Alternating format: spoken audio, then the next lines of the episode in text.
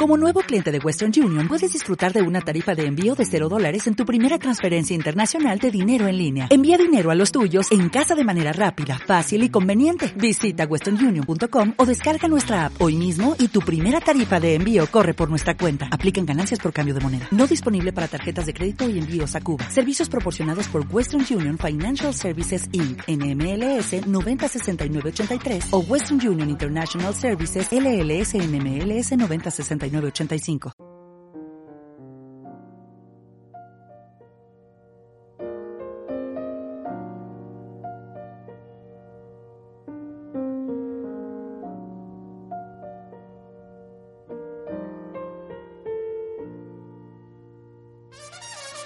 Señoras y señores, hipster, rapero, otakus, miguelenials, sabemos que volver a la rutina es complicado, sobre todo si tienes cara de gremlin.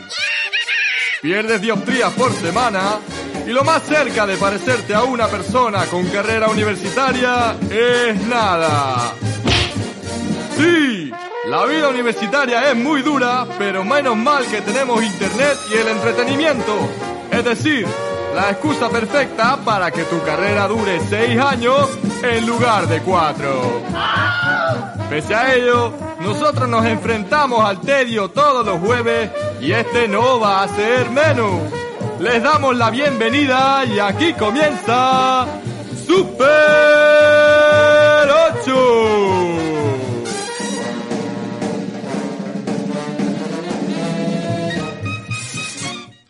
Hey, muy buenas a todas y a todos y bienvenidos a Super 8 en Radio BMH, vuestro programa de entretenimiento en la radio de la Universidad Miguel Hernández. Hoy es jueves 30 de enero y vamos a estar con vosotros durante la próxima hora. En el programa de hoy tendremos a un invitado muy especial con el que empezamos a hacer este programa y que vuelve a Super 8 hoy después de dos temporadas. De momento estamos aquí enfrentándonos a la mañana. Ángel Llorens, muy buenas. Muy buenas. ¿Cómo estás tú hoy? Pues bien, me siento solo. Te sientes solo, es que estamos muy abandonados, ¿eh? Últimamente... Sí, estamos bajo mínimos. Bueno, pero bien. Trabajos ¿Sabes lo que, forzados. lo que he pensado hoy? Dime. Que vamos a hacer, vamos a estar las mismas personas hoy grabando el programa Sí. que el primer programa de Super 8 que se grabó, que no era ni siquiera Super 8 hace más de dos años. Vamos a coincidir. Vamos Vamos, a coincidir. coincidir. porque tenemos a un invitado, que es lo que tú has dicho. Ya luego veremos quién es. Ya luego veremos quién es, qué sorpresa. Bueno, pues yo soy Iván Agullo y antes de empezar os recordamos que nos podéis escuchar todos los jueves en la FM en el 99.5 en Elche y Sabión de Alacant, eh, 101.3 en Orihuela y 105.4 en Altea, así como en podcast, en Spotify y en directo online a través de radio.mh.es. También podéis seguirnos en nuestras redes sociales, tanto en Twitter como en Instagram en arroba super8mh. Os dejamos con el tema de hoy, a ver si conseguís averiguarlo.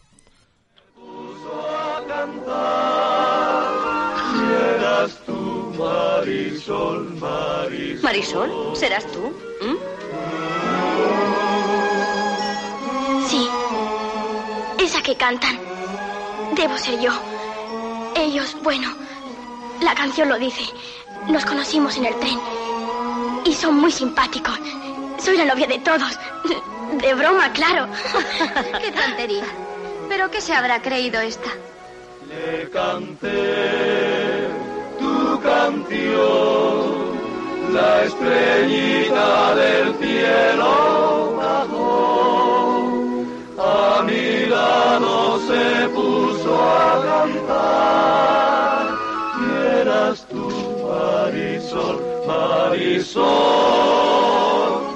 Vaya lata. Con esto acabo yo. Pues sí, Ángel, vamos a hablar del franquismo hoy en Super 8. Hombre, tú, Hombre, a ver, no, no solo Bueno, no, pero bueno, ¿de qué, de qué piensas que vamos a hablar? de mm, cine de época. A ver, está clarísimo. Hemos escuchado. Y la canción lo cantaba. Hombre, que está clarísimo, Ángel.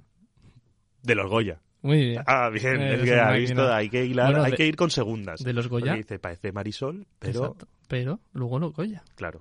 De los Goya, y de. Marisol. Pero esta era la canción que cantaba Maya en el... Esta es la canción. Esta canción se llama Canción de Marisol. De hecho, esta canción eh, lo que es eh, sale en, en una de las primeras películas, si no me, no me, me equivoco, ha llegado un ángel de, de Marisol. Y, y esta canción es cantada al final de la canción en un momento en el que unos artistas, digamos que han conocido a Marisol durante la película y, y se, se embelesan todos, digamos, con, con por la belleza de la niña y con lo bien que canta. Y entonces estos que son un grupo coral, al final le cantan una canción en honor a ella, porque ella pues como que no podía estar el día de la grabación la de la grabación canción, porque ella no es artista en la película, simulado. ¿no? Y, y eso. Y le cantan la canción a Marisol. Marisol haciendo de Marisol. Marisol haciendo de Marisol, que no es, no es la única, o sea, ha Sí. interpretado otros papeles, luego lo veremos. Ya, pero te quería preguntar, ¿qué edad tendría ahora ah, por aquí entonces Marisol? 12 Marisol? años, 12 12 años, 12 años. Empezó pronto. Sí, muy pronto. podría haber empezado antes, la verdad. Pues lo que decía, No, hombre, en el, programa Bueno, de 12 hoy, años ya. en el programa de hoy vamos a hablar de los Goya y luego vamos a aprovechar el, el tema de que Marisol estuviese, en- bueno, le fuesen Pepa a dar el. Pepa Flores le fuesen a dar el, el Goya de honor, aunque no apareciese en la gala. Entonces también hablaremos después de, de Marisol. Pero, eh, pues eso, como lo que decía, vamos a tener hoy, el, el invitado y va a hacer un repaso a la gala de los Goya, a los premiados y tal.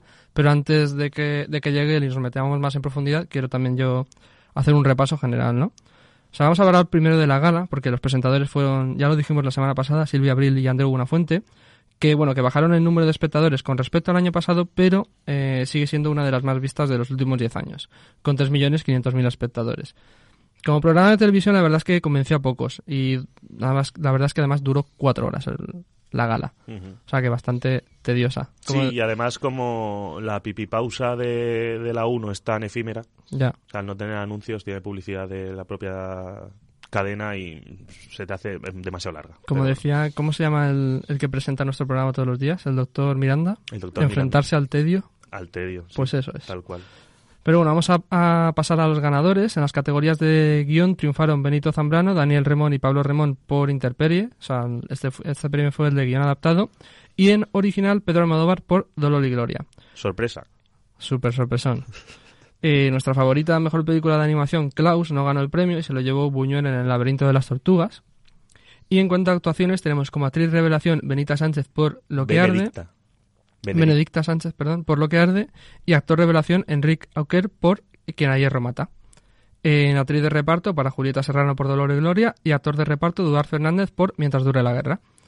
Actriz principal se lo llevó Ben- Beren Cuesta por La trinchera infinita y actor Antonio Banderas por Dolor y Gloria. Con, con, con Belén Cuesta tenemos el- la, la distopía esta, o la, dicotomía del actor que ha hecho reír a tanta gente cuando hace el papel serio. ¡Oh, Oh, qué bueno qué es! bueno es. A mí eso me da mucha rabia, porque hacer comedia pienso que también es muy, muy difícil. Y tienes que mantener unos ritmos y, Más, y- más y llevar incluso. eso. Yo, diría más yo lo veo más complicado, pero bueno. Sí, porque hacerte el triste es igual como, por ejemplo, eh, Dar pena. Eh, ahora mismo como que está muy bien vista la actuación de, de Joaquin Phoenix como Joker. Sí. Y vale, mola, pero hacer de loco, o sea, poner caras de loco y hacer cosas así como muy extravagantes no es tan complicado. Lo complicado es precisamente, a lo mejor lo que hace Antonio Banderas en Dolor y Gloria, que es con algo muy sencillo convencer y creerte en una interpretación. Quizás no dramática, sino más neutra. Y decir, vale, es una persona real, me la estoy creyendo. Sí, sí que es verdad que eso Antonio lo consigue con el personaje de Salvador. Eh, pues nada, vamos a pasar a dirección y en dirección Nobel fue para Belén Fuentes por La hija de un ladrón y el mejor director, pues otra vez, Pedro Almodóvar. Finalmente el premio gordo se lo llevó también Dolor y Gloria como mejor película. Y bueno, después de este pequeño paso, vamos a meternos más en profundidad con el invitado de hoy.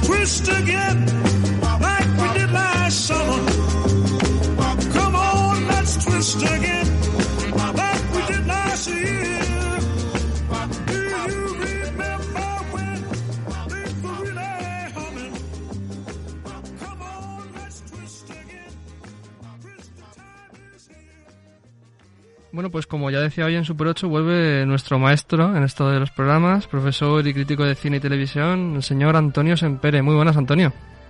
Hola, ¿qué tal? Encantado de, de escucharos y de, de que compartamos una conversación.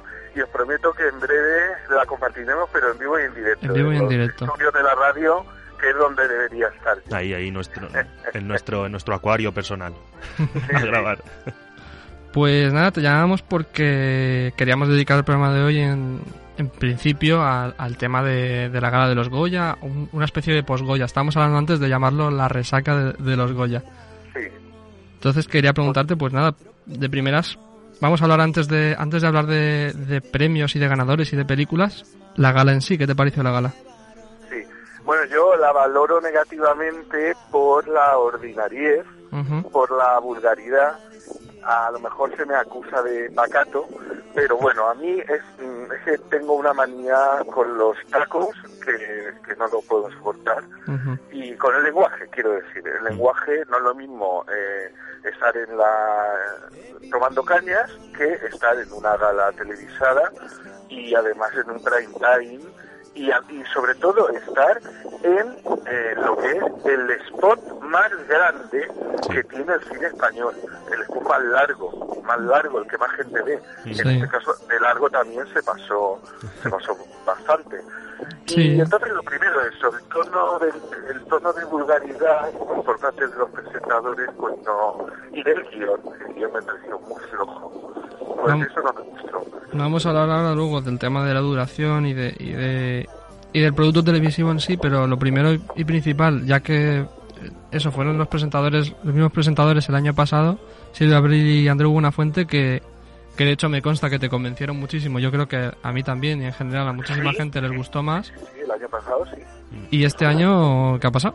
Yo, yo es que antes de que, de que diga Antonio esto que lo hablábamos tú, tú y yo ayer de ya no yo ya no por la vulgaridad pero sí que es verdad que suma al hecho de que quedara un poco la, la gala Ujú. sí un poco medio un poco que ni, ni, ni para arriba ni para abajo ni graciosa ni ni, ni, ni serio el hecho de a lo mejor no sé la acústica como estaba aquello montado el el, el estadio de bueno el estadio la pista de baloncesto de- del Unicaja que es donde jugaron en Málaga bueno donde donde jugaron donde se hacía la gala como que los chistes quedaban en saco roto no se escuchaba Claro. reírse a la gente al público y eso Ahí, daba ahí. daba más vulgaridad de- a- o sea sumaba más al hecho de que quedara todo como un poco pero que está que no tiene gracia este chiste es un Sí, poco queda- raro muy extraño. vacío.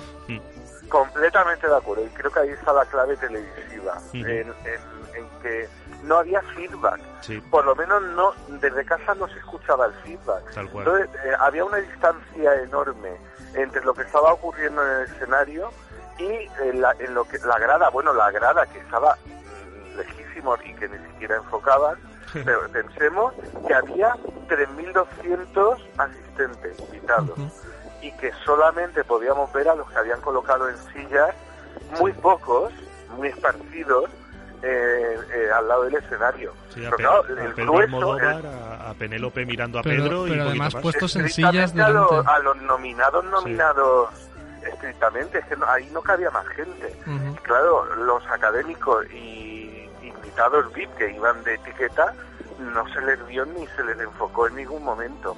Y luego yo, desde el punto de vista de la realización, eh, revisaría el papel del realizador. Hubo exceso de, de planos generales.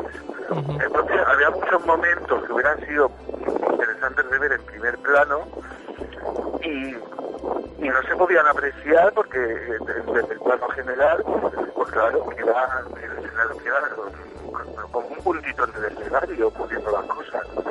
Entonces toda la suma de todo eso y si y ya la culminación fue que los discursos eh, que siempre son largos. En este caso hubo un añadido que es que no era un discurso por premio. Es que persona. Mm. por- un- claro, eran tres. Sí. De promedio sobre todo en los premios menor- menores, si se me permite la expresión de menores, en los premios de cortometraje, en los premios de documental, o sea, en los premios, digamos, mm, de menos audiencia televisiva, es que salían tres, Sí. y los tres con derecho a hablar. Y eso se, se- es lo que hizo que se alargara media hora más de lo previsto, de manera que a la una menos cinco, la una menos cinco es la- es la hora que se barajó en el ensayo general de, de acabar, una menos cinco. Pues resulta que a la una menos cinco es cuando iba a empezar lo bueno. ¿Y qué es lo bueno? Pues los Goyas principales. Sí, lo bueno era la actores, apoteosis dirección, película. actores, actores, dirección, película y el número de banderas de Chorus Line. No sé O sea, si... todo eso estaba preparado para la franja entre las 12 y cuarto y la, y la una. Claro, llega la una y todavía no ha llegado ese bloque. No sé si te todas di- estas cosas se las deben hacer mirar y repasar. No sé si leíste, pudiste leer que anunciaron que el nuevo sistema de, de los sobres estaba pensado para ahorrar un total de unos 20 minutos de la gala y pues mira, si es que al final una cosa por la otra. Pues una por la otra, porque Sí. podría haber sido aún más larga. ¿eh? Sí. Una cosa que también yo me acuerdo que, que se habló, de hecho, cuando con la gente con la que estaba viendo la gala y tal, que, mm, que me comentaban el hecho de que fuese en Málaga. Y de hecho alguien comentó, está muy bien que la hagas en Málaga, pero quizás esta última gala de los Goya se han confirmado presentadores, se ha confirmado un equipo, unos guionistas muy muy tarde y el hecho de ser en Málaga también se ha confirmado demasiado tarde y no se ha montado del todo bien, es decir, todo lo bien que se podría haber montado, porque estaba muy chulo el escenario, pero es lo que decía lo que decía Ángel, lo que decías tú con respecto a la realización. Es como Claro. que faltaba a lo mejor un proceso de el- preparación del programa. Claro, es que al final ese paso es, es el importante como para vender el producto. Tú puedes organizar un concierto sin llegar a grabarlo y organizarlo muy bien. Tú si la gala no la grabas, la gala los asistentes pues se pueden reír más o menos, pero para acabar enseñando el producto, sí, falta yo una preparación o, o medir algo que se les pasó. Ujú. Pues sí, sí, sí. Luego Y, también... eh, tanto que Sí. tanto que criticaron los premios Odeón de la misma semana, Sí. de la misma cadena, Lo de y que yo qué. que vi los dos, a mí no me pareció como gala, como gala, como errores técnicos, no veo yo que los Odeón fueran peores que los, los Goya. Hablo de la retransmisión. Ya. Sí, sí, sí. Y yo creo que también un tema de... yo- una cosa que has comentado antes, que lo has mencionado por encima y que también me interesa bastante, que es el tema del guion del, del programa, porque el año pasado estaba muy bien hecho, o sea, estaba tenía ideas muy potentes, el hecho de que saliese más y muerta, el hecho de que también contaba a lo mejor con mejores eh, colaboradores o, o bueno, con mejores actuaciones, como por ejemplo Rosalía, que eso no se puede Vale. mejorar directamente. Eh, pero no sé, siendo los mismos presentadores esperábamos algo similar. Y yo creo que se han quedado muy cortos. Bueno, y también un poco yo, mira que si soy de algún equipo de fútbol soy culé, pero yo de lo de los amiguismos, yo que salga Carlos Puyol a leer, a, a introducir un premio que no sin, sin sal ni azúcar, o sea, el pobre que se le veía que estaba leyendo y ya está, se lo había aprendido sin ningún tono Sí, ni nada, sí. dices, oye, mira, vale que seas amigo de, de Andreu y de Silvia, pero y seas un poco célebre, pero oye, Sí, o pues ya sea, piensa alguien con un poco, el que lo organiza un poco con más sal, no sé, con más alegría. Sí, sí, sí, sí, sí. Todo, es que va- vamos enumerando detalles Sí. y van saliendo muchas, muchas carencias y, y puntos mejorables, claro. Yo a favor de guion sí que tengo que decir que me reí mucho con el chiste de eh, eh, que de entregaba reparto, el, ¿no? el, el- el Goya de reparto. Cuando o sea salió la que- chica sí. repartiendo... Que yo, dije, y esto, y esto, y cuando dijo lo de Goya de reparto dije, ostras, qué bueno. y me reí un poco así para adentro. Y la actuación de Silvia Abril, bueno, los juegos de pantalla, o sea, los Sí, juegos de la pantalla son espectaculares, sí. Mm. O sea, es que claro, ahí, por ahí es por donde se salvaba, por la, la parte visual. sí. Claro, la parte visual era muy potente, pero la realización luego no. Y Sí, la pero- conexión con el, la grada. El problema era entre la grada y lo que estaba pasando allí. Sí. Yo, yo mm, remarcar, porque además fue lo primero, de hecho, o sea, el, el principio, el número musical es, me pareció cutrísimo. O sea, directamente, pero pienso que la palabra es cutre. Cutre, sí. Y, y, pero bueno, como ya ha mencionado Ángel, a ti algo que sí que te gustó, algo que, que remarcarías, por encima a lo mejor del, del aspecto visual de las pantallas y tal, alguna actuación, yo por ejemplo, a lo mejor hablaría de Amaya. No sé qué piensas tú. Sí, el, el momento Amaya precioso. Eh, y incluso Pablo Alborán, que lo han, sí. han, han dicho que era que estaba de mar, yo creo que no, yo creo que, que, que fue muy, oportuno y lo que pasa es que claro, la música hace que todavía sea más largo, entonces el problema es si procede o no procede eh, introducir números musicales cuando la gala ya de por sí es larguísima. Hace viento, Antonio, ¿eh? Sí, estoy intentando, estoy intentando Tranquilo, tranquilo. taparme, pero No, no te preocupes. ¿Qué estás? Estás en San Juan, me has dicho antes. Pues sí, sí, sí. Dando, dando clase. Ah, eh, en fin, en, en otro momento ya haremos otra combinación radiofónica. vale. Vale. Pues nada, vamos a pasar ya a los premiados, si os parece. Venga. Porque Y ahora que, ahora que no hay viento, venga. ahora que no hay viento. Eh, nada, ya me comentabas ayer, porque te hablé para el tema del programa, de que, de que los premiados pues era totalmente lo esperados. Estaba el tema de Almodóvar, el tema de los Oscar y tal. ¿Qué te parecieron a ti los premios? ¿Estás de acuerdo con todos? ¿Algunos estás en desacuerdo? No, eh, estoy en, en desacuerdo mm, en que mientras dure la guerra no haya ganado, porque, en fin, para mí era la, la que se lo merecía por muchos motivos. Mejor película, dices. Mejor película y no solo mejor película, y Carla Elejalde, mejor Sí. actor, etcétera, etcétera. Aquí la fatalidad fue eh, el azar mm, que mientras dure la guerra pues se haya estrenado en la jornada de Dolor y Gloria. Esa ha sido su, su fatalidad. Porque no me cabe ninguna duda, ninguna, ¿eh? Que mientras dure la guerra, si se hubiera estrenado cualquier temporada mm, anterior, Las cuatro eh, ediciones anteriores del Orgoya los hubiera ganado sin ningún problema. Y, y, y- y más todavía añado y si fuera el Goya que viene se lo llevaba de calle porque el Goya que viene ya Pintan veremos ya veremos qué películas hay de verdad meritorias Madre mía, las manos a la cabeza. la hornada la hornada que viene mm, eh, está la cosa flojita Además, ¿eh? eso tú lo sabes mejor que nadie, porque en estos temas tú, sí- tú controlas mejor que Sí, nadie que yo yo, lo, lo, lo huelo, me lo huelo, me lo huelo. O sea- y salvo sorpresa, entonces, claro, a ver, me da mucha lástima eh, que Alejandro Amenábar, con el esfuerzo que ha hecho, con la osadía que tuvo de ele- elegir el tema que eligió y, y además seducir al público. O sea, objetivo cumplido. Hacer pedagogía, hacer pedagogía con ese tema Sobre todo eso, sí. un- una llamada a la sensatez, una llamada en los tiempos que corren, ¿no? Muy oportuna, llevar a las salas a más de dos millones de espectadores, eh, que era, vamos, de largo el, la cifra de espectadores más, más grande de todas las películas nominadas, de todas, y, mm, y es que encima le salió bien, la verdad que le salió bien. Yo de todos modos pienso que incluso es merecedor en comparación no a lo mejor a dirección o, o en el caso de, de Antonio Banderas creo que es bastante merecido el, el Goya, pero sí que creo que como mejor película me gana me gana también mientras dure la guerra. También es verdad que la, semana pasada teníamos a, Santi Alberú. a Santi Alberú, que es el, el creador de los premios Yago, aquí en el programa, y nos y estábamos, le preguntamos por como se nos venía la gala, todavía no se sabían los ganadores ni nada, eh, que qué es lo que esperaba, y él es verdad que nos, nos dijo que él esperaba que, que también ganase Dolor y Gloria, precisamente porque mientras dure la guerra, tiene un mensaje político que, que quizás no llega a ser, lo dijo de, de esta manera, no llega a ser tan de izquierdas para, para los académicos o para mucha parte de la academia. Pero por, Pues sí. es el valor que tiene. muy, que muy oportuna, muy oportuna esa opinión. Sí, sí.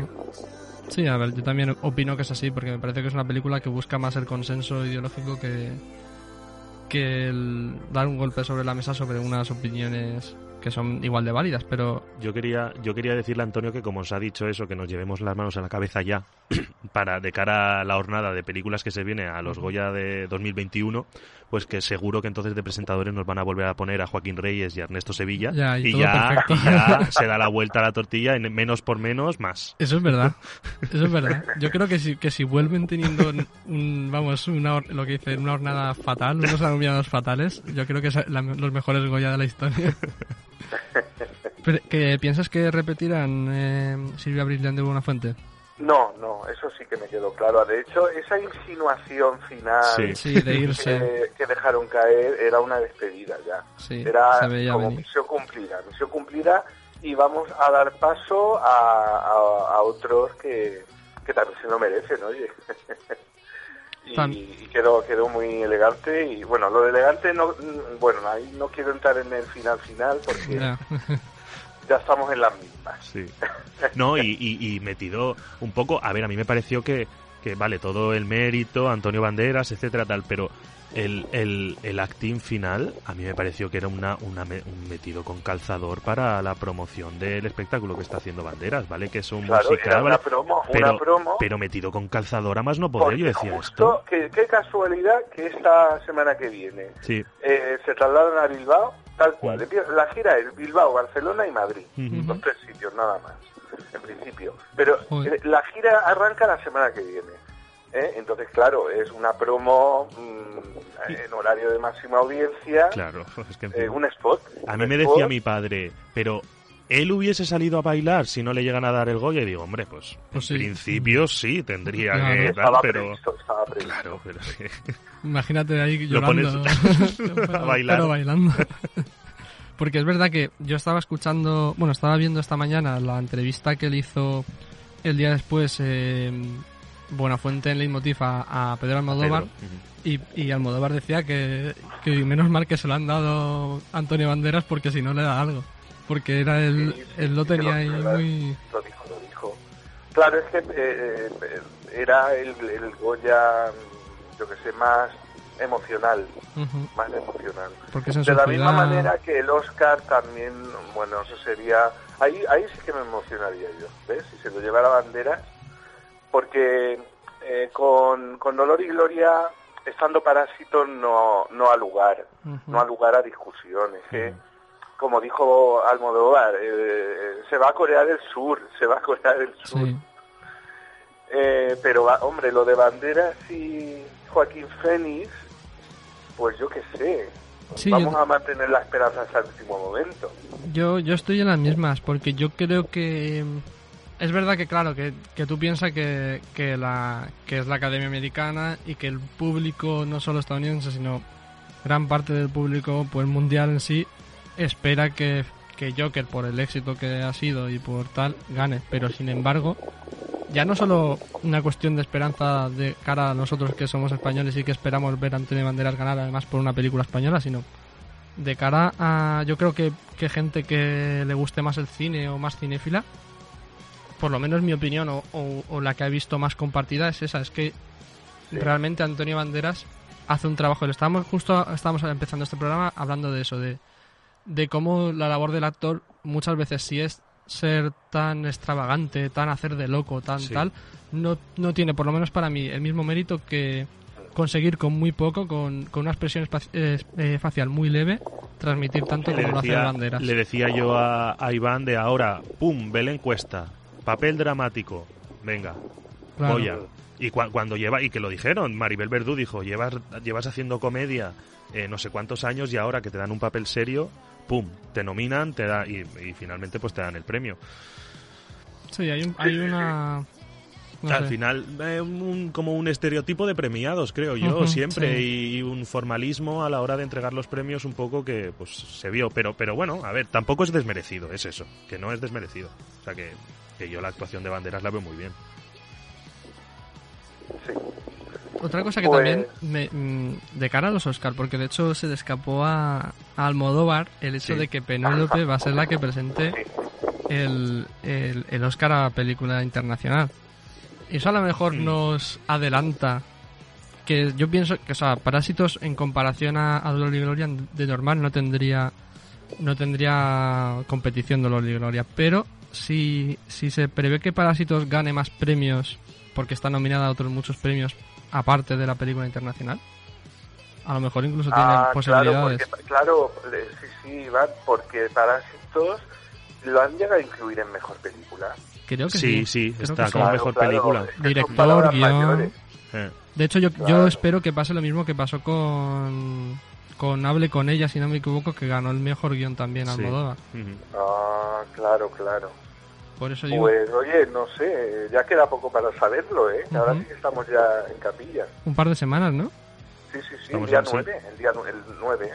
el Ya- fin de semana. O sea, ¿no? En un par de semanas ya. O sea, ya la No. semana sí. ¿Día 9? Día 9, en un pa- estamos a, Día 9 de estamos, febrero. A 30. Ah, bueno, sí, claro. Sí. Estamos a, bueno, estamos a 30, entre comillas, hoy. Sí, sí, estamos a 30. estamos a 30, estamos a 30. Estamos a 30, pero nada, en en 10 días, a ver si sacamos. No, hombre, hablando en serio, le vendría muy bien al cine español Mm, traerse un Oscar, le vendría muy bien, Hombre. sobre todo para tapar bocas a los, pues ya sabemos a quién me refiero.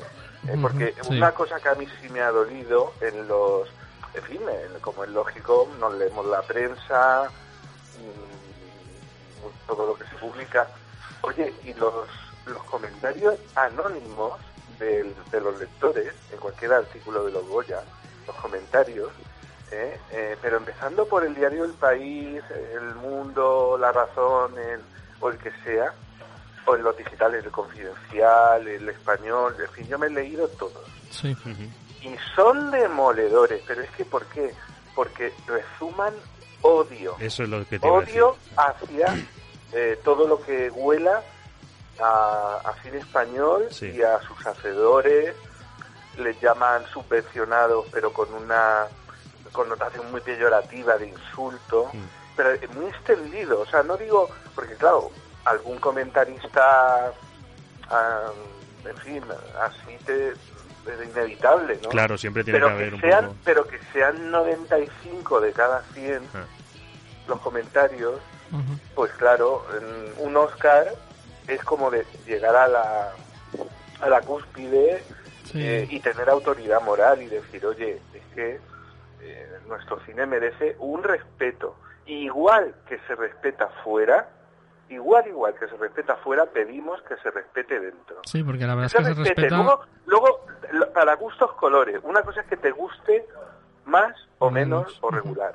Y que a mí, yo- a mí en particular, pues como no soy almodovariano, porque nunca lo he sido, pues no me entusiasma, no me entusiasma. Pero claro, de- de- en la vida, en la vida voy a incurrir yo en esos insultos, en todos esos comentarios mm, malintencionados, que, que, que es que, bueno, el- de verdad que desde el- la madrugada del sábado que me puse a leer y, y me ponía malo, o sea, me lo, mm, dije, tengo que leerlo todo pues por porque quiero leerlo, quiero ver hasta dónde hasta dónde son capaces llega. de llegar en los insultos. Ya.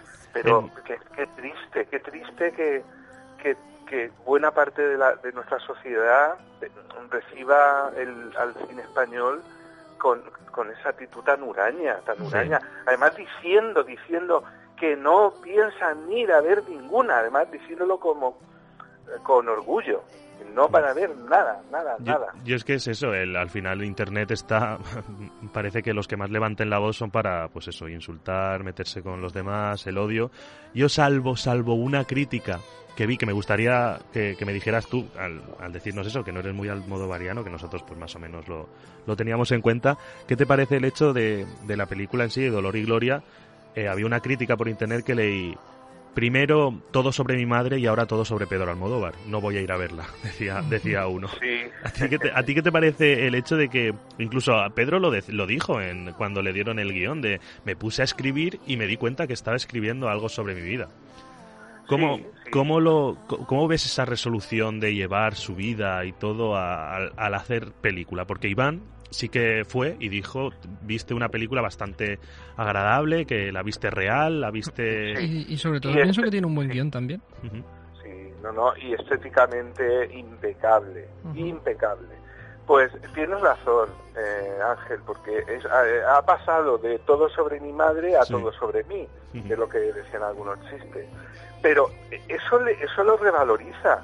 A mí como espectador me conmueve mucho más saber que eh, todo lo que estoy viendo eh, es un biopic, en realidad Claro. un biopic del personaje, además con, mm, yo cre- creo que con más dolor que gloria, porque Sí, carga mucho las cintas sobre las enfermedades y el dolor físico, los dolores de espalda que le han acompañado desde, desde los tiempos de la movida. Y luego el dolor moral, el dolor moral del desamor, el desamor. que también aparecen secuencias mm, como muy potentes, Sí. ¿no? Muy sí, sí, sí. Entonces, eh, de- dentro de que no soy almodovariano, pues claro, para mí vol- volver y Dolor y Gloria mm, son películas que, que sí que pondría en una antología. O sea, sí que y están... yo la recomendaría, yo desde luego la recomendaría. O sea, sí que están en ese límite de no, no ser tan almodovariano como para, para, o sea, para quien no le guste provocar rechazo, ¿no? Por así decirlo. Claro, claro que no, claro que no, porque porque vuelca mm, vuelca su, su vivencia y yo en ese sentido la veo un poco película testamento. Sí, sí, sí, Hombre, él tiene 70 años y quiere continuar, pero justo al llegar a los 70, a los 70 70 años. me parece bien que haya parado, que haya mirado atrás y que haya hecho una película testamento. Oye, ¿y qué piensas eh, sobre... Nosotros tuvimos eh, hace dos semanas, dos, tres semanas, de invitada a Laura Quesada, que es una chica que está trabajando en el estudio de... SPA. De, de SPA, de, de Pablo... Pablo... Eh, Sergio Pablo. Sergio Pablo, que bueno, es- es el estudio de animación que ha hecho la película de Klaus. Y nosotros la verdad es que hemos visto la película, nos encanta, nos parece un guion muy bueno, el punto de vista de lo que se cuenta en la historia y la técnica de animación, pero se lo acabó llevando Buñuel. y el laberinto de las Buñuel. tortugas. Y nos, o sea, yo más, yo ya no porque se lo lleve otra película, sino porque tantos premios que se ha llevado Klaus en otros festivales internacionales de mejor, cor- mejor película de animación, mejor efecto, no sé cuántos, tal, premios siempre en todo, y aquí no, no le hemos dado, en casa no le hemos dado eh, nada. un caso extra- extraño no, pero porque creo que eh, lo- el equipo de Buñuel, eh, Salvador Simó, Claro. se han movido muchísimo. La verdad que han vendido su película desde que se presentó en Málaga, hace casi un año, la han sabido vender muy bien. Hasta el punto de que eh, ha sido la única película de todo el Festival de Málaga completo, la única que ha tenido una nominación, que luego la ha ganado. Pero, y- bueno, dos, porque también tenía la música Sí. y la música creo que sí que la perdió. Sí. Pero de todo el Festival de Málaga, que precisamente la de animación haya sido la única, la única en la que ha reparado la academia, ¿eso por qué? Porque la publicidad y los contactos, o sea, lo que se han movido ellos a nivel institucional y desde la Junta de Extremadura, ha sido, pues, en fin, muy eficaz, muy eficaz. Y yo lo atribuyo a eso, a que hay que mover también. No, o sea, uno no puede dejar su película ahí entre las... Este año decían que eran 193. Ujú. Pues tú no la puedes dejar ahí, Sí. por, por- porque salvo las muy, muy, muy potentes, que son las, las de siempre son cuatro, Claro. todas las demás o las mueves o mm, te arriesgas a, A que pase lo que ha pasado. A que pase, claro. Claro. Pues, nos estamos quedando ya sin tiempo, Antonio. Sí, Nada, de decirte que muchísimas gracias por atendernos, que esperamos que nos podamos ver aquí en el estudio y hacer un la repaso. próxima, la próxima allí, Vale. Estupendo. que podría ser ya el Los repaso Oscar. post, Pues sí, Oscar. pues sí. sí, porque perfecto. ya el día 10 ya amaneceremos sabiéndolo Ujú. y ya a partir del día 10 pues habrá que comentarlo. Vale, pues Te cogemos la palabra. perfecto. Sí, sí, Exactamente, sí, sí. ¿eh? Pues nada, Antonio, muchísimas gracias y nada, mucha suerte también porque, porque vas a empezar el programa en la radio ahora este cuatrimestre. Sí, eh, el teleadicto, madre mía cómo está la tele. ¿eh? Ojo, Cuando vuelve, vuelve. tele. Cuando te crees que ya ha tocado fondo, la cosa todavía Todavía sigue. todavía sigue con la isla de las tentaciones. que está Ostras, causando, tenéis- está causando, vamos, ¡Estefanía! Estefanía. un tsunami, un tsunami. Bueno, Antonio, pues muchísimas gracias, muchísima suerte con eso y nos vemos en un par de semanas. estupendo, estupendo. Muchísimas hasta luego, Antonio. Hasta Adiós. luego. Eh, picadito esto. Efemérides. 30 de enero de 2013. Soderbergh deja el cine, se despacha con Hollywood y planea dirigir en televisión.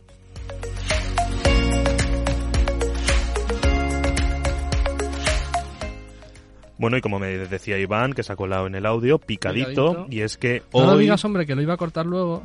¿Cómo lo vamos a cortar luego? Si ya lo has grabado encima de la música. Joder, pero pones esta música, tú luego cuando bajas lo pones por encima. Bueno, que te decía, picadito. Viajamos al 30 de enero de 2013 Venga. y dice así el titular de 20 minutos. Soderbergh deja el cine, se despacha con Hollywood y planea dirigir en televisión. No me digas. Muchos diréis, ¿quién es Soderbergh? Pues pongo situación. Soderbergh es director de películas como la saga de Oceans, además de mm, una serie muy conocida por todos, bueno, por quien la haya visto, Gossip Girl.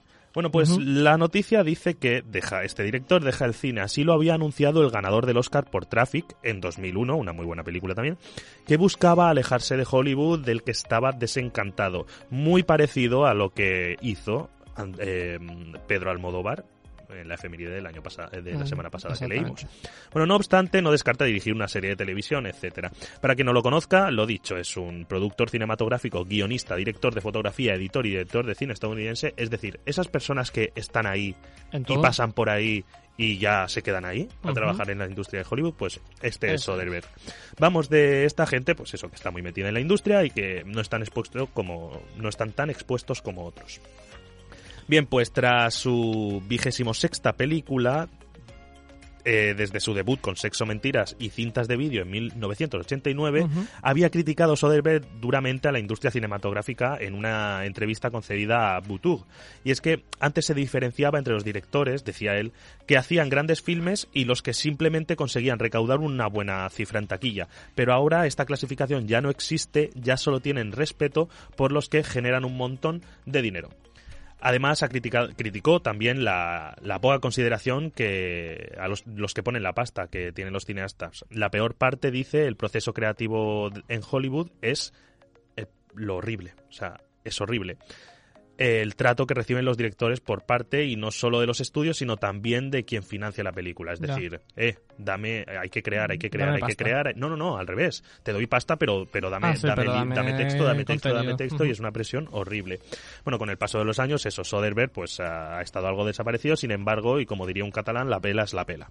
El año pasado, a mediados de verano, presentaba una de sus últimas películas, La Lavandería, con un reparto tan espectacular como Meryl Streep, Gary Oldman y Antonio Banderas. Muy recomendable.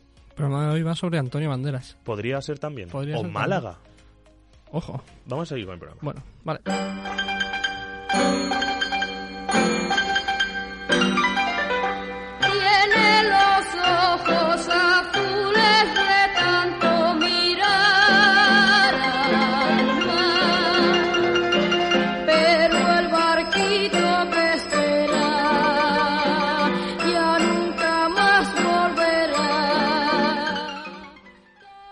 Antes de, na- antes de nada, Ángel, Dime.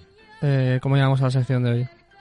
¿A esta sección? Sí. Hombre, esta sección se llama Marisol. Marisol o Pepa Flores. Como quieras, como quieras tú. Marisol Pepa Flores. Pepa Flores. Pepa es Flores. más Pepa Flores que Marisol, aunque claro, obviamente pues la, la, la- la carrera de- del artista, que en Ajá. aquella época no eran actrices ni cantantes, sino que eran artistas, eh, se centra en, en la figura de Marisol. O sea, es uno de los papeles, uno de los personajes que más ha interpretado en tres épocas distintas de, de- de su, de su vida, o sea, tanto infancia, adolescencia como adolescencia, Juventud, madurez, un poco adultez, sí, sí. más.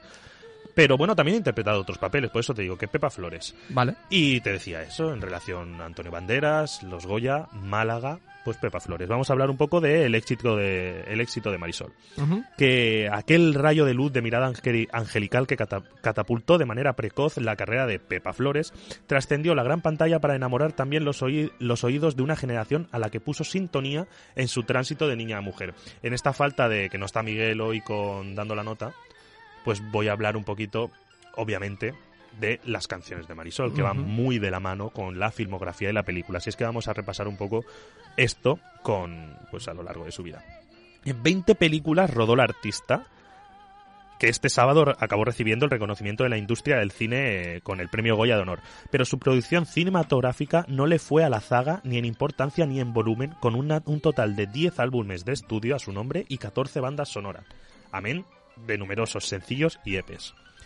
Se unió muy joven, para quien no lo sepáis, se unió muy joven a un grupo de coros y danzas con, eh, con los que viajó a Madrid y se plantó, muy menuda ella, eh, ante el presentador de televisión española, Tico Medina, para, con una flor de papel en el cabello, espetarle un me llamo Pepa Flores y quiero cantar como Lola Flores. Así con mucho salero y mucha... Me Muy llamo bien. Pepa Flores. y quiero cantar como Lola Flores. Lola Flores. No sería así la voz, pero, pero, Pero bueno, bueno, pero- de niño, de niña. así. Sí, tal cual. ¿Te imaginas cantando también así? Bueno, canta... No, fíjate que escu- escu- Estaba la escuchamos escuchando. y Mm. es una voz muy redonda, muy completa. Muy, muy potente. Sí. Bueno, así fue descubierta por Manuel Goyanes y se convir- que se convirtió en productor en exclusiva de la joven y así llegó su primer gran bombazo con tan solo 12 años.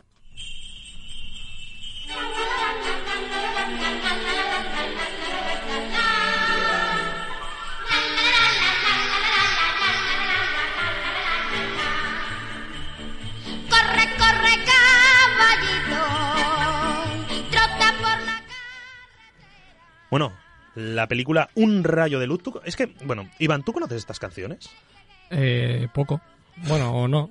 Es que me parece un insulto a la cultura. ¿Qué pasa? Bueno. Yo soy como los que decía Antonio del cine español. Sí, sí, Por lo sí. mismo, pero solo con Marisol. No, ya, ya te veo.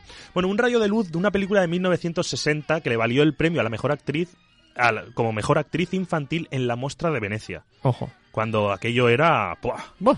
Aquello, la mostra locos. de Venecia. De madre megua. Y la canción Corre, corre, caballito, que quien no la conoce, excepto Iván, fue un intento, si la analizas, fue un intento por reeditar el fenómeno que unos años antes pasó con ¿eh? Joselito. Ah, ¿Tú recuerdas la sí, canción sí. de 12 cacabeles Sí, lleva? Pues esto es prácticamente lo mismo, es hacer otra película con una canción muy parecida. O sea, La industria española. la industria, tú lo has dicho. Madre mía. Sus temas más célebres surgen asociados a las películas que protagonizó y que en muchos de los casos llevan, van la firma de Augusto Álguero, uno de los autores más prolíficos y célebres de la música ligera española. Ahí están sus vivaces versiones de Hola, hola, hola o Estando contigo.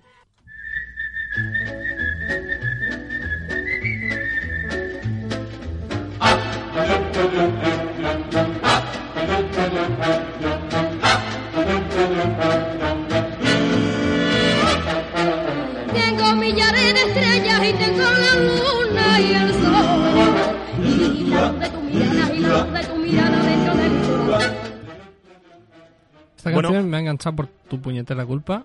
Pues luego te va, te va a enganchar más la versión que vamos a salir, con la que vamos a salir del programa. Bueno, este tema que tras ser defendida por Conchita Bautista en el estreno de España en Eurovisión en 1961, es decir, 60, Marisol saca la primera película y las primeras canciones. En el 61 España en Eurovisión y esta canción ya a partir de ese año ella se la agencia, es decir, empieza a cantarla en la película Ha llegado un ángel, también de 1961.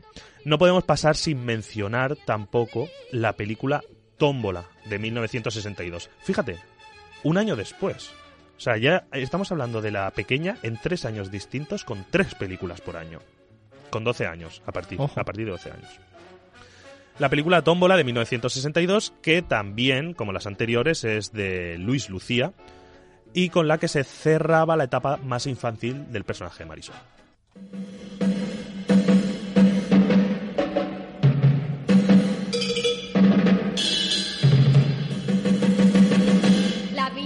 Tómbola, tom, tómbola. La vida es una tómbola, tom, tómbola de luz y de color.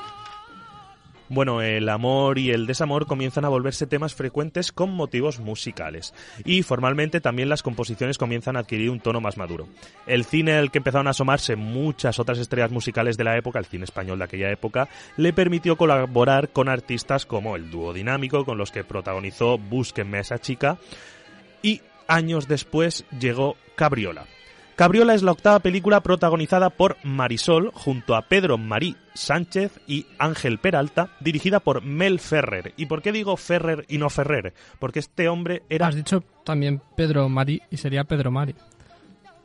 Pedro es Pedro Mari, vale, perdón. Bueno, pero ¿por qué digo Ferrer y no. Ferrer? Que es como lo apellido más tal. Porque este hombre, Mel Ferrer, es norteamericano. Es decir, este es un artista, un actor eh, norteamericano. Melchor Ferrer, que se vino a Estados Unidos y vio que de aquí se sacaba pasta. Entonces amigo. dijo, pues te vienes a hacer una película que la tituló en Estados Unidos Everyday is a Holiday, pero en, esta, pero en, en España se llamó Cabriola. Y es que ahora es cuando escucharemos por última vez esa voz infantil que tenía eh, Marisol en una película.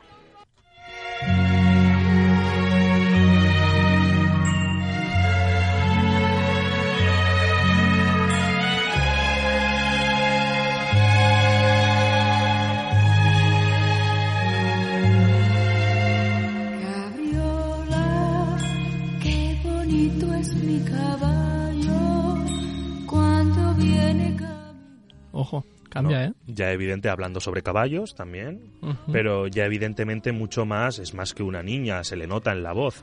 Marisol empezó, bueno, durante no, no, no dejó nunca no dejó nunca de, de rodar películas durante estos años las cuatro bodas de Marisol en 1967 solo los dos 1968 es Carola de no- Carola de día Carola de noche 1969 su última ya película en esta etapa infantil juventud tal que ya pues empiezan a cambiar las temáticas etcétera y primera como el director de Jaime Armiñán pues claro, las películas ya alcanzaban, bueno, Marisol ya alcanzaba la mayoría de edad y su carrera en la música y en el cine empezaron a diverger. Aunque aún habría muchos puntos de encuentro, como sucedió con el filme coral El taxi de los conflictos de 1969, película que recomiendo, eh, ya que marca la vuelta al cine de Marisol, dirigida por José Luis Sáenz de Heredia y Mariano Zores, protagonizada por Juanjo Menéndez y junto a uno de los mayores, con- mayores concentraciones de estrellas en una sola película de la historia del cine español. Sale Carmen Sevilla, sale Peret, sale Lola Flores, sale. Antonio González el Pescailla, salen Rosario, Lola y Antonio, hijos de ellos, y un montón más, pero un montón más, o sea, un crossover. Esto era, pero, pero ¿eh? no, no, no, era, yo lo leí y era como el torrente de la época. O sea, esta Sí. película era como torrente de que te, te ves a todos, a todos, a toda España ahí en la película, pues igual. El taxi de los conflictos. El taxi de los conflictos de 1969. Ujú. Tú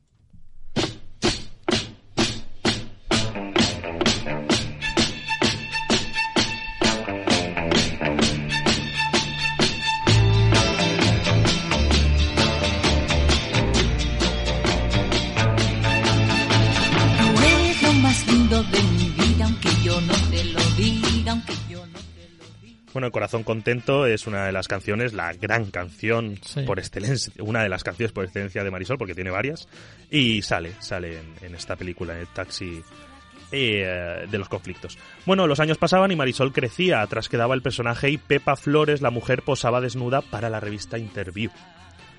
Y es que en su etapa adulta, cuando la actriz menos interpretaba a Marisol como tal, eh, teníamos ya que empezar a entender, pues eso, y diferenciar el personaje del artista. Y esto es un poco lo que le, le acabó pasando a, a la, a Pepa Flores, a la protagonista. Y es que en esta época, pues de la década de los 80 es cuando Pepa Flores dijo basta. Fue un producto que funcionó a la perfección. La cutre y gris España de los 50 cambiaba de década al son de La vida es una tómbola y Corre, corre caballito, entonadas por la cristalina y potente voz de una niña rubia y de ojos azules, un angelito prefabricado que hacía volar la imaginación de millones de familias a las que Marisol hacía soñar con hacer realidad cuentos de hadas. Bueno, pues antes de acabar vamos a dar un breve repaso a, a lo que ya vamos a poder encontrar los siguientes días, ¿no, Iván? Sí, eso te iba a decir. Hasta, aquí, Marisol. Hasta aquí Marisol, a no sé si tienes alguna pregunta. No, me ha parecido muy bien sintetizado todo. Enhorabuena. buena- Hombre, buena hay más, sección. hay más. Ya, ya imagino. Hay mucho más. De hecho, a mí me interesa más eh, la parte en la que ella deja deja la industria Es o, que- o deja de ser un personaje. Bueno, nunca dejará de ser un personaje No he, público, querido, pero. no he querido remarcarlo tampoco, ¿no? Porque al final estamos en este debate de, de la elección de ella, de apartarse de esto, de la notoriedad. Entonces he, querido centrarme en el papel de Marisol, pero que Como es Marisol. muy, muy, muy interesante también leer el argumento, leer la sinopsis de cualquiera de estas películas, porque es que te da para una sección. Sí, sí, no sé, con está- una, con, con una, una, ¿eh? película solo. Bueno, pues sí, vamos a pasar al repaso del fin de semana.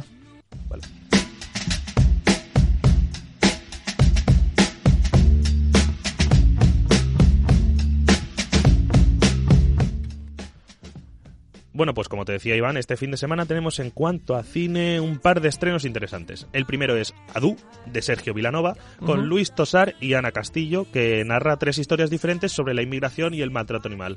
Al estilo de esta película argentina de... ¿Cómo era? Ah, se me ha olvidado. La de tres, tres historias corrientes, una Ah, cosa sí, así. sí, la de... historias de violencia o algo Sí, así. tres historias violentas o algo así. Que son Sí. tres historias paralelas. Bueno, no paralelas, sino simplemente contadas en la película. Sí, lo que pasa es que creo que en esta película se entremezclan las, Están- las historias. Guay. Pues mejor aún. Bueno, y en segundo lugar tenemos Underwater de Williams Eubank con Ujú. Kristen Stewart, una historia de terror narrada en las profun- profundidades del mar. Si conoces a Kristen Stewart, el terror está asegurado. Asegurado. Bueno, Pues dicen que no está nada mal esta película, ¿eh? sí, como Los Ángeles de Charlie. bueno, y hasta aquí los estrenos de este fin de semana, muy picadito. Ok.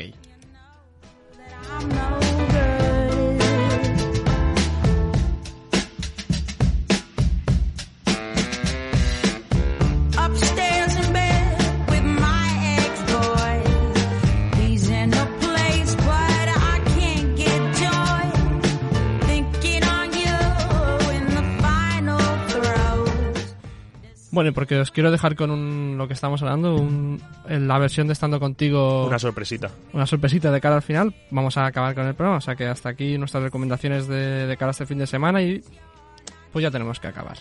Sí. Eh, pues nada, hoy hemos hablado con Antonio Sempere sobre los premios Goya y después hemos hablado de Marisol en la super sección que se ha preparado Ángel. O sea que muchas gracias Ángel Llores por estar aquí De nada, hombre. eh, y por hacer un programa más de Super 8. A ti. Nuestro técnico es... Técnico, ¿te quieres presentar? Que nunca te hemos tenido. Soy Julia Aracil y ha sido un placer estar aquí en Super 8. Primera vez en Super Muchas gracias. Pues nada, pues gracias a Julio Nacil, yo soy Iván Ogullo. Os Recordamos que nos podéis escuchar todos los jueves en la FM, en el 99.5 en Elche y San Alacant, en el 101.3 en Orihuela y 105.4 en Altea, así como en podcast, en Spotify y en directo online a través de radio.mh.es. También puedes seguirnos en nuestras redes sociales, eh, en Twitter y en Instagram, en arroba super8umh. Y nada más, yo soy Iván Agullo y nos vemos la semana que viene. Sí, Chao. vamos a escuchar la canción, a anunciar qué canción es. Ah, sí, es verdad, es eh, estando contigo de El niño, El niño de de la hipoteca, y Los ratones. Una versión, vamos, rumbera que te cagas. Vais a poneros a bailar ahora. Vamos, vamos.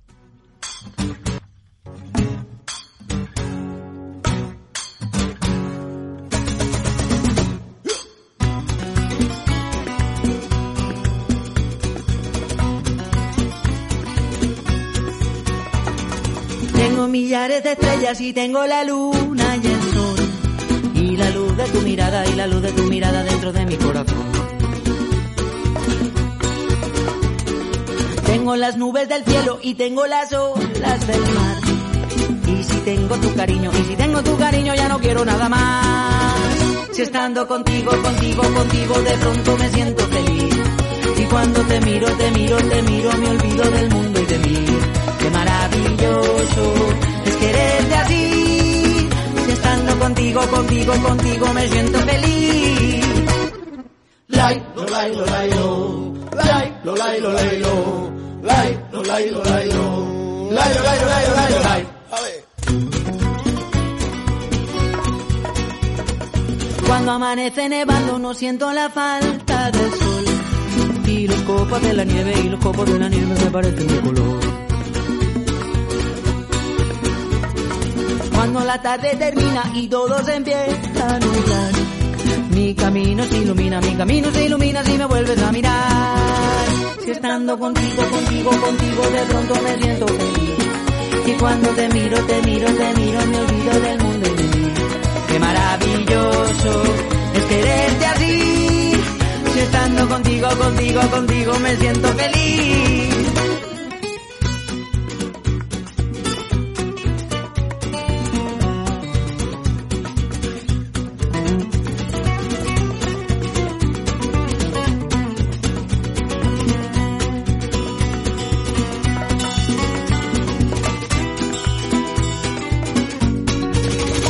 Estando contigo, contigo, contigo, de pronto me siento feliz.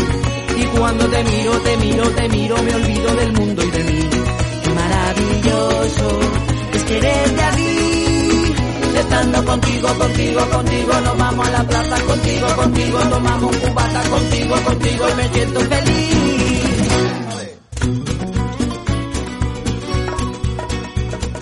Cuando amanece nevando no siento la falta del sol. Y los copos de la nieve y los copos de la nieve me parecen de color. Cuando la tarde termina y todo se empieza a nublar.